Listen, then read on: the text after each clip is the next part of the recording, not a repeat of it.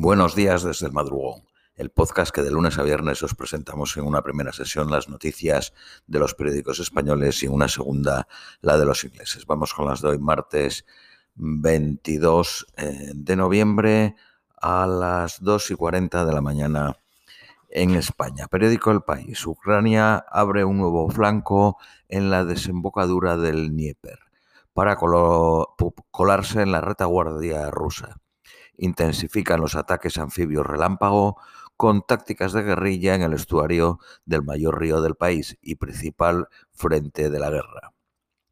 Crece la presión sobre Ucrania para que esclarezca el posible asesinato de 10 soldados rusos. Alemania apoyará la defensa aérea de Polonia con sistemas Patriot y patrullas de caza. Zelensky rinde homenaje a la NG del chef eh, José Andrés poniendo una placa en una calle de Kiev. Navalny denuncia que la prisión se niega a darle eh, botas de invierno. Noruega dona 200 millones a Ucrania para comprar gas. López Obrador pone en duda la cumbre de la Alianza del Pacífico ante la ausencia de Castillo, del presidente. Propone que la reunión se celebre en Perú para que pueda asistir su homólogo peruano, al que el Congreso no, deja, no le deja viajar fuera del país. Felipe VI y Carlos III mantienen un encuentro privado en Londres. Asiste a la cena de gala por el 135 aniversario de la Cámara de Comercio Española en el Reino Unido.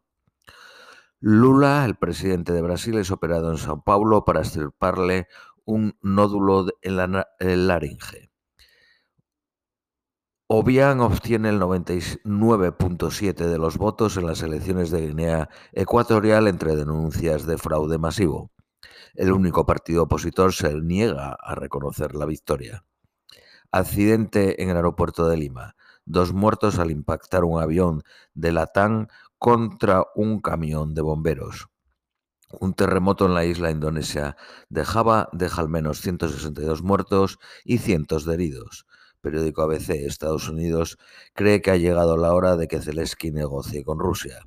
Las tropas ucranianas creen que entrarán en Crimea en un mes y que acabarán con la guerra en primavera.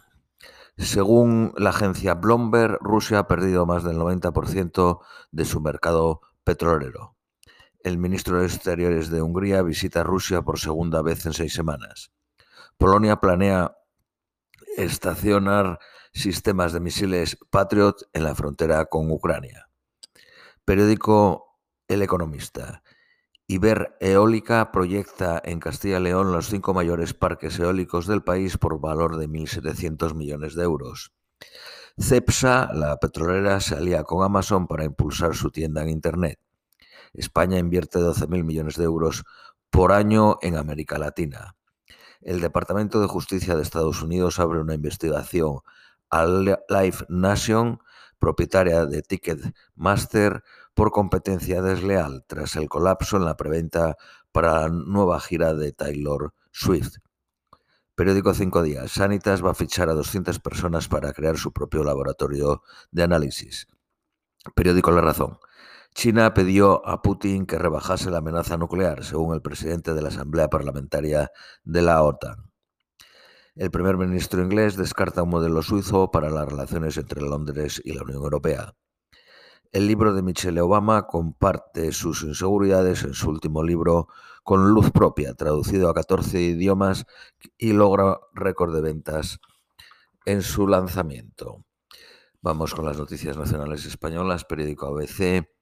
Montero se salta la consulta eh, pública para la ley del sí es sí. Letrados del Estado critican que eludiera sin justificar un trámite obligatorio. El fiscal general acude al rescate y ordena oponerse a las rebajas de condenas.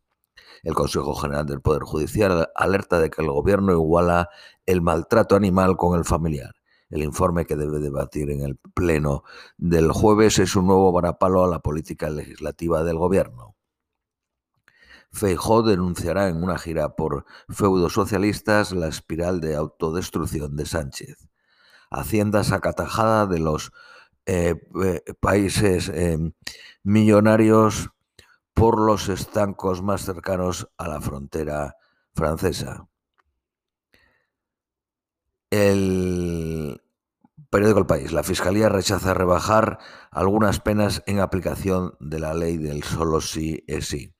Feijó renuncia a movilizar la calle contra la reforma de la sedición y opta por una gira de mítines por España.